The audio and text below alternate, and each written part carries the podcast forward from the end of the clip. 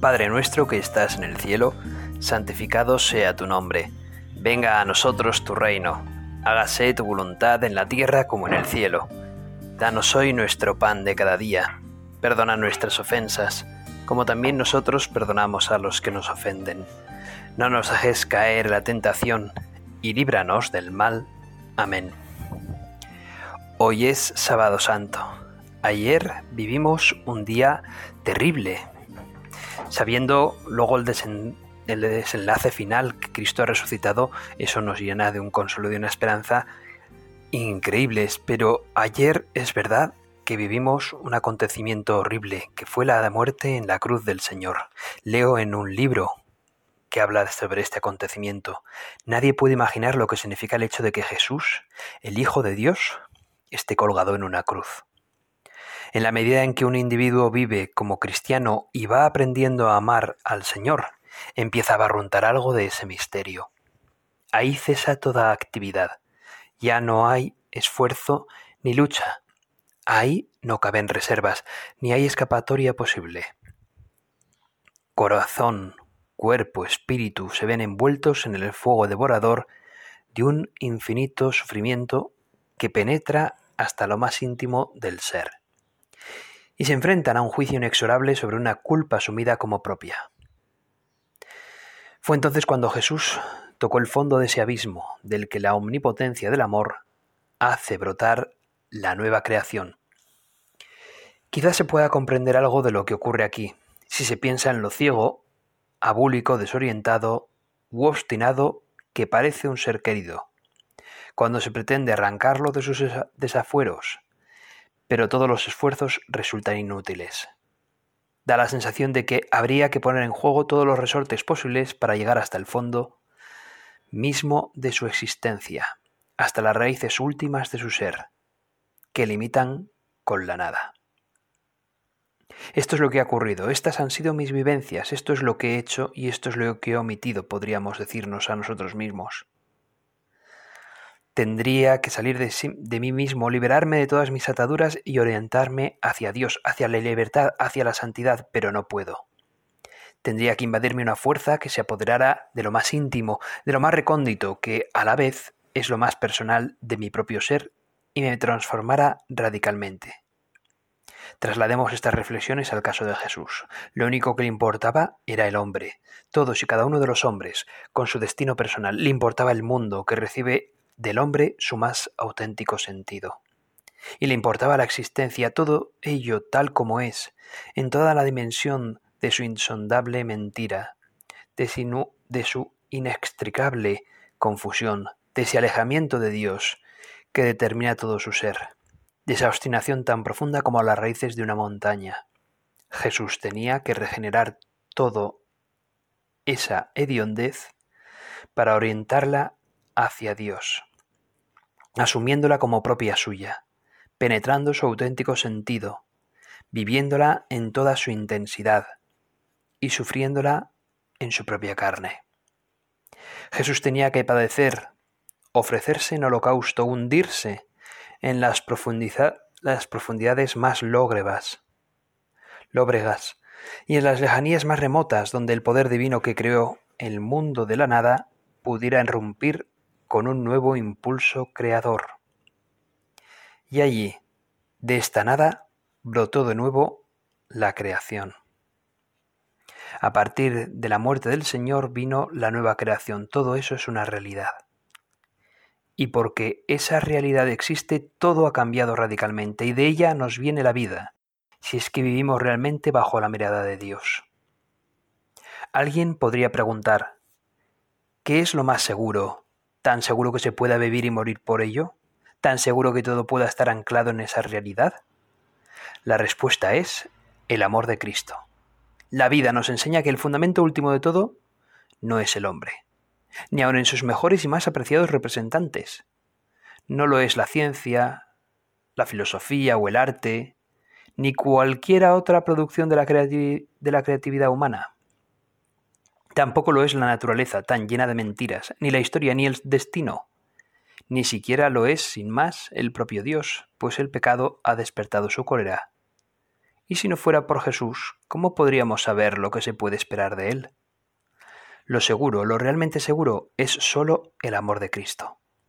Tampoco podríamos decir que es el amor de Dios, pues en definitiva solo por Cristo sabemos que Dios nos ama. Y aunque lo supiéramos por cualquier otro camino que no fuera Cristo, habría que reconocer que el amor también puede resultar inexorable y tanto más exigente cuanto más noble. Solo por Cristo sabemos que Dios nos ama, porque perdona nuestro pecado. De hecho, pues la única seguridad radica en lo que se nos ha revelado en esa cruz, en los sentimientos que de ella dimanan, en la fuerza que palpita en ese corazón. Encierra una gran verdad, lo que tantas veces se proclama, aunque de manera inadecuada. El corazón de Jesús es principio y fin de todas las cosas. Y cualquiera otra realidad firmemente establecida en relación con la vida o con la muerte eterna tiene su único y exclusivo fundamento en la cruz de Jesucristo. Después de tres horas de agonía, Jesús ha muerto. Estamos en el sábado santo. Los evangelistas narran que el cielo se oscureció mientras el Señor estuvo pendiente de la cruz y ocurrieron sucesos extraordinarios, pues era el Hijo de Dios quien moría. El velo del templo se rasgó de arriba abajo, significando que con la muerte de Cristo había caducado el culto de la antigua alianza. Ahora el culto agradable a Dios se tributa a través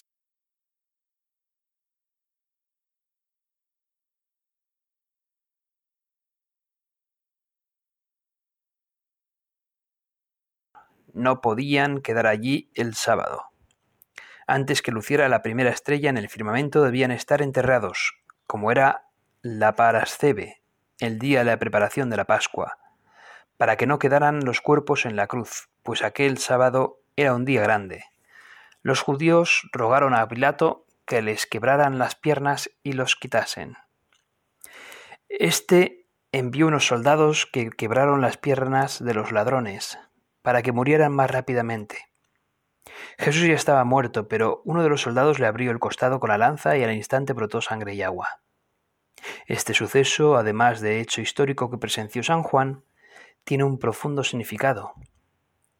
San Agustín y la tradición cristiana ven brotar los sacramentos y la misma iglesia del costado abierto de Jesús. Allí se abría la puerta de la vida, de donde manaron los sacramentos de la iglesia, sin los cuales no se entra en la verdadera vida. La iglesia crece visiblemente por el poder de Dios. Su comienzo y crecimiento están simbolizados en la sangre y en el agua que emanaron del costado abierto de Cristo crucificado. La muerte de Cristo significó la vida sobrenatural que recibimos a través de la Iglesia. Esta herida que llega al corazón y lo traspasa es una herida de sobre superabundancia de amor que se añade a las otras. Es una manera de expresar lo que ninguna palabra puede ya decir. María comprende y sufre como corredentora. Su hijo ya no la puede, ya no lo pude, ya no la puede sentir. Ella sí. Y así se acaba de cumplir hasta el final la profecía de Simeón, una espada traspasará tu alma. Bajaron a Cristo de la cruz con cariño y veneración, y lo depositaron con todo cuidado en brazos de su madre. Aunque su cuerpo es una pura llaga, su rostro está sereno y lleno de majestad, miremos despacio y con piedad a Jesús. Como le miraría la Virgen Santísima.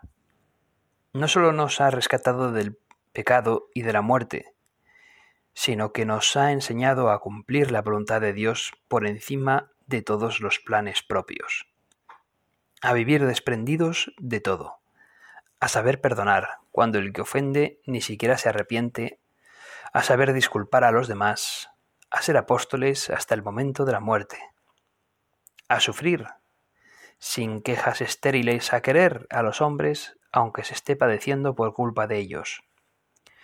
No estorbes la obra del Paráclito, únete a Cristo, para purificarte y siente con él los insultos y los salivazos y los bofetones, y las espinas, y el peso de la cruz, y los hierros, rompiendo tu carne y las ansias de una muerte en desamparo.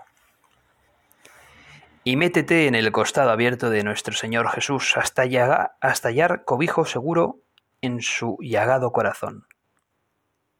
Allí encontraremos la paz. Dice San Buenaventura, hablando de ese vivir místicamente dentro de las llagas de Cristo, oh qué buena cosa es estar con Jesucristo crucificado. Quiero hacer en él tres moradas, una en los pies, otra en las manos y otra perpetua en su precioso costado. Aquí quiero sosegar y descansar, y dormir, llorar. Aquí hablaré a su corazón, y me ha de conceder todo cuanto le pidiere. Oh muy amables llagas de nuestro piadoso Redentor. En ellas vivo, y de sus manjares me sustento. Miramos a Jesús despacio, y en la intimidad de nuestro corazón le decimos, Oh buen Jesús, óyeme, dentro de tus llagas, escóndeme, no permitas que me aparte de ti. Del maligno enemigo, defiéndeme.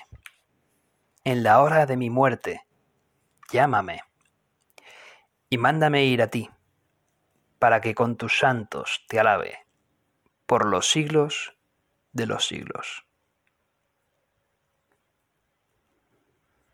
José de Arimatea, discípulo de Jesús, hombre rico, influyente en el Sanedrín, que ha permanecido en el anonimato cuando el Señor es aclamado por toda Palestina, se presenta a Pilato para hacerse cargo del cuerpo del Señor.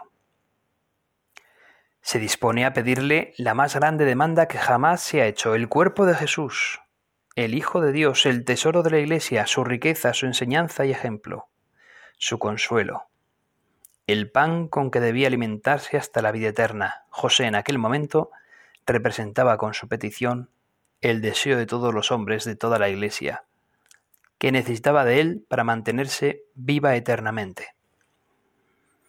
También en estos momentos de desconcierto, cuando los discípulos, excepto Juan, han huido, hace su aparición otro discípulo de gran relieve, gran relieve social, que tampoco ha estado presente en las horas de triunfo. Llegó Nicodemo, el mismo que había venido a él de noche, trayendo una mezcla de mirra y aloe, como de cien libras. ¿Cómo, agradecería a la Virgen María la ayuda de estos dos hombres, su generosidad, su valentía, su piedad? ¿Cómo se lo agradecemos también nosotros? El pequeño grupo que junto a la Virgen y a las mujeres de las que hace especial mención el Evangelio se hicieron cargo de dar sepultura al cuerpo de Jesús, tienen poco tiempo a causa de la fiesta del día siguiente, que comenzaba al atardecer de ese día. Lavaron el cuerpo con extremada piedad, lo perfumaron. La cantidad de perfumes que trajo Nicodemo era muy grande, como de cien libras. Lo envolvieron en un lienzo nuevo que compró José, y lo depositaron en un sepulcro excavado en la roca, que también era del propio José, y que no había sido utilizado para ningún otro cuerpo. Cubrieron su cabeza con un sudario. Cómo envidiamos a José de Arimatea y a Nicodemo. Cómo nos gustaría haber estado presentes para cuidar con inmensa piedad del cuerpo del Señor. Yo subiré con ellos al pie de la cruz. Me apretaré al cuerpo frío, cadáver de Cristo, con el fuego de mi amor. Lo desclavaré con mis desagravios y mortificaciones. Lo envolveré con el lienzo nuevo de mi vida limpia, y lo enterraré en mi pecho de roca viva, de donde nadie me lo podrá arrancar. Y ahí, Señor, descansad. Qué bien nos sirve el sábado santo para darnos cuenta de la necesidad que tenemos de conversión, de contemplar a nuestro Señor Jesucristo ese sepulcro donde está Él dentro para pedirle al Señor mi conversión. Señor, ayúdame a llorar por tu pasión, ayúdame a llorar por tu muerte, para que comprenda tu amor. Mi cuerpo frío, mi corazón frío, ayúdame a calentarlo a través del fuego de tu amor. Cuando todo el mundo os abandone y desprecie, yo quiero serviros, Señor, como José de Merimatea, como Nicodemo, como las mujeres, que le ayudaron a la Virgen María a descolgar el cuerpo de su Hijo de la cruz y sepultarlo. No debemos olvidar un solo día que en nuestros agrarios está Jesús y está vivo, pero tan indefenso como en la cruz, o como después en el sepulcro. Cristo se entrega a toda su iglesia, se entrega a ti, se entrega a cada cristiano, para que el fuego de nuestro amor lo cuide y lo atienda lo mejor que podamos, y para que nuestra vida limpia lo envuelva como aquel lienzo que compró José. Pero además de esas manifestaciones de nuestro amor, debe haber otras que quizá exijan parte de nuestro dinero, de nuestro tiempo, de nuestro esfuerzo. José de Arimatea y Nicodemo no escatimaron esas otras muestras de amor. El cuerpo de Jesús yacía en el sepulcro. El mundo ha quedado a oscuras. María era la única luz encendida sobre la tierra, la madre del Señor, mi madre, y las mujeres que han seguido al Maestro desde Galilea. Después de observar todo atentamente, se marchan también. Cae la noche. Ahora ha pasado todo. Se ha cumplido la obra de nuestra redención. Ya somos hijos de Dios porque Jesús ha muerto por nosotros y su muerte nos ha rescatado. Tú y yo hemos sido comprados a un gran precio, como San Pablo dice. Hemos de estar, hemos de hacer vida nuestra la vida y la muerte de Cristo. Morir por la mortificación y la penitencia, para que Cristo viva en nosotros, por el amor. Y seguir en todos los pasos de Cristo, con afán de corredimir a todas las almas. Dar la vida por los demás. Solo así se vive la vida de Jesucristo y nos hacemos una misma cosa con Él. No sabemos dónde estaban los apóstoles aquella tarde, mientras dan sepultura al cuerpo del Señor. Andarían perdidos, desorientados y confusos, sin rumbo fijo, llenos de tristeza. Si el domingo ya se les ve de nuevo unidos, es porque el sábado, hoy, quizá la misma tarde del viernes, han acudido a la Virgen. Ella protegió con su fe, su esperanza y su amor a esta naciente iglesia, débil y asustada. Así nació la Iglesia, al abrigo de nuestra Madre. Ya desde el principio fue consoladora de los afligidos, de quienes estaban en apuros. Este sábado en el que todos cumplieron el descanso festivo, según manda la ley, no fue para Nuestra Señora un día triste, pues su Hijo ha dejado de sufrir. Ella aguarda serenamente el momento de la resurrección. Por eso, no acompañará a las santas mujeres a embalsamar el cuerpo muerto de Jesús. Serán solamente ellas las que se encarguen de hacerlo. Ahora el sepulcro de Cristo, donde está su cadáver yerto en este sábado santo, nos evoca un día de silencio, de reflexión, de acompañar a nuestra madre en su dolor, pero también en su descanso. Mi hijo ya ha muerto, mi hijo ya no sufre más. Intuyo que mi hijo ha vencido. Ha vencido en aquello que Dios Padre le propuso hacer. Mi hijo ahora es el Salvador de toda la humanidad. Toda la humanidad ha sido rescatada a un precio elevadísimo, al precio de la sangre de nuestro Redentor, al precio de la sangre de Dios Hijo. Por lo tanto, Dios Hijo ha muerto para darnos la vida. Se ha entregado para que nosotros podamos vivir la vida eterna. Hoy es un día para decir sí a la vida. Hoy más que nunca necesitamos decir sí a la vida. Tantos momentos de escuchar el número de vidas que se marchan. Con el COVID, ¿cuántas se nos han ido, verdad? Que se han perdido con diferentes causas. Lleva al creyente que vive con fe la experiencia del resucitado de gritar que la vida está viva, que los pregoneros de desgracias no tienen la última palabra y que el ser humano precisa de cantos nuevos donde cada gesto sea se convierta en signos de encuentro, de sorpresa, de ilusión, de celebrar la irrupción de la vida en nuestra cotidianidad. Decir sí a la vida es creer la vida de Jesús, que nos invita a ir a Galilea y recorrer su propio camino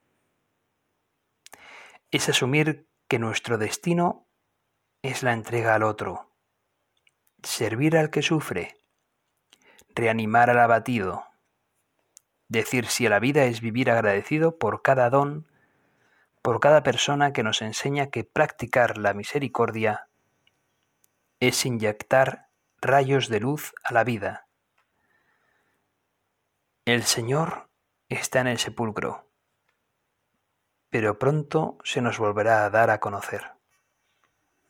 En este día extraño, el día del sábado santo, el día del silencio, el día del sepulcro, el día de acompañar a la Virgen María, nos viene, nos puede venir a la memoria poemas, frases como esta que tengo en mis manos y que ahora mismo os leo. Se titula Lágrimas y es de José María Olaizola jesuita. Dice, hay lágrimas huecas, tramposas, sin surco. Pasan sin huella, porque no tienen raíz.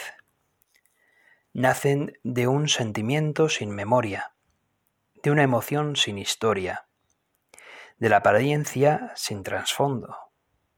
Lágrimas estéticas sin rabia ni tristeza. Pero hay lágrimas ciertas, que riegan la vida, que brotan del pozo, de los amores concretos, donde lloran heridas por los sueños rotos, por nombres perdidos y esperanzas truncadas, por la pasión sin respuesta, o emergen allá donde la rabia se vuelve sollozo, al no poder, al no saber, al no llegar. Que mi llanto sea vida y no ficción. Aunque duela, el mismo Dios lloró cuando se asomó al fracaso. Pues bien, de estas lágrimas verdaderas y profundas, con las que hemos acompañado el silencio de María, los apóstoles y la tierra toda, que han provocado una oscuridad sin parangón, esperamos esta noche pasar a las lágrimas también reales y penetrantes de la esperanza cumplida, iluminada por la vida del Mesías que nos libera unas lágrimas que son la respuesta o los dones de Dios. Él nos escucha y nos saca de la tierra de la esclavitud. Él nos protege de nuestros corazones cerrados y nos envía su espíritu para que revivamos. Él nos hace pasar la tiniebla del océano inmenso para que podamos cantar un himno glorioso a su amor. Él nos hace ver la luz de nuestro Maestro, ayer muerto, mañana resucitado. Del Señor, que nos hace vivir ya, desde ahora, en unos cielos nuevos y en una tierra nueva, para proclamar el himno de los bautizados.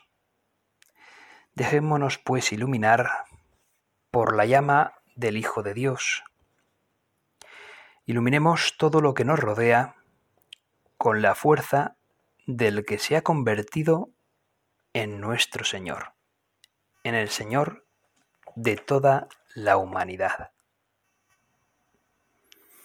El sábado santo es el día del silencio, del sepulcro, de acompañar a la Virgen María.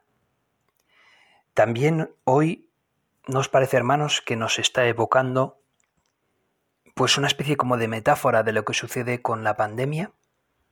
Fijaos, hemos estado acostumbrados a estar en grandes ciudades donde había siempre mucho bullicio, el tráfico, las personas andando por la calle, los comercios abiertos. Y sin embargo, la pandemia, cuando han habido momentos de confinamiento, cuando han habido locales y bares cerrados, cuando también incluso muchos han tenido que cerrar parroquias, iglesias, o el aforo se ha visto verdaderamente mermado. El mundo se ha puesto en silencio, como en el sábado santo. En este sábado santo, el silencio de nuestro mundo nos ayuda a entrar en otro silencio. El Hijo de Dios ha muerto y es sepultado. La tierra le ha dado un lugar para que repose en sus entrañas, porque también el cosmos, consciente de su fragilidad, desea recibir la redención del Salvador. El silencio, que hoy nos dice muchas cosas, nos habla de espera, de preparación, de deseo. Este día nos invita a hacer una pausa antes del domingo de resurrección. Como el silencio musical en una partitura que espera expectante la nueva melodía que todo transformará. Ojalá que también el silencio que reina estas semanas en nuestras ciudades sea preparación y anticipo de una nueva melodía que la humanidad quiere interpretar en su relación con un planeta que pide a gritos que también lo dejemos respirar. De modo particular, si alguna vez hemos dejado a Cristo y nos encontramos en ese silencio desorientados y perdidos por haber abandonado el sacrificio y la cruz como los apóstoles, debemos entonces acudir enseguida a esa luz continuamente encendida en nuestra vida, que es la Virgen Santísima. Ella nos devolverá la esperanza, nuestra Señora es descanso para los que trabajan, consuelo de los que lloran, medicina para los enfermos. Ella es la Madre de la Esperanza, puerto para los que mm, la tempestad maltrata, perdón para los pecadores, alivio dulce de los tristes, socorro de los que imploran. Junto a ella nos disponemos pues a vivir la inmensa alegría de la resurrección. Por ello, acudimos a nuestra Madre para darle consuelo, pero para que también ella nos dé el consuelo necesario a nosotros, pues nadie supera la fe de la Virgen María. Dios te salve María, llena eres de gracia, el Señor es contigo, bendita tú eres entre todas las mujeres, y bendito es el fruto de tu vientre Jesús. Santa María, Madre de Dios, ruega por nosotros pecadores, ahora y en la hora de nuestra muerte. Amén.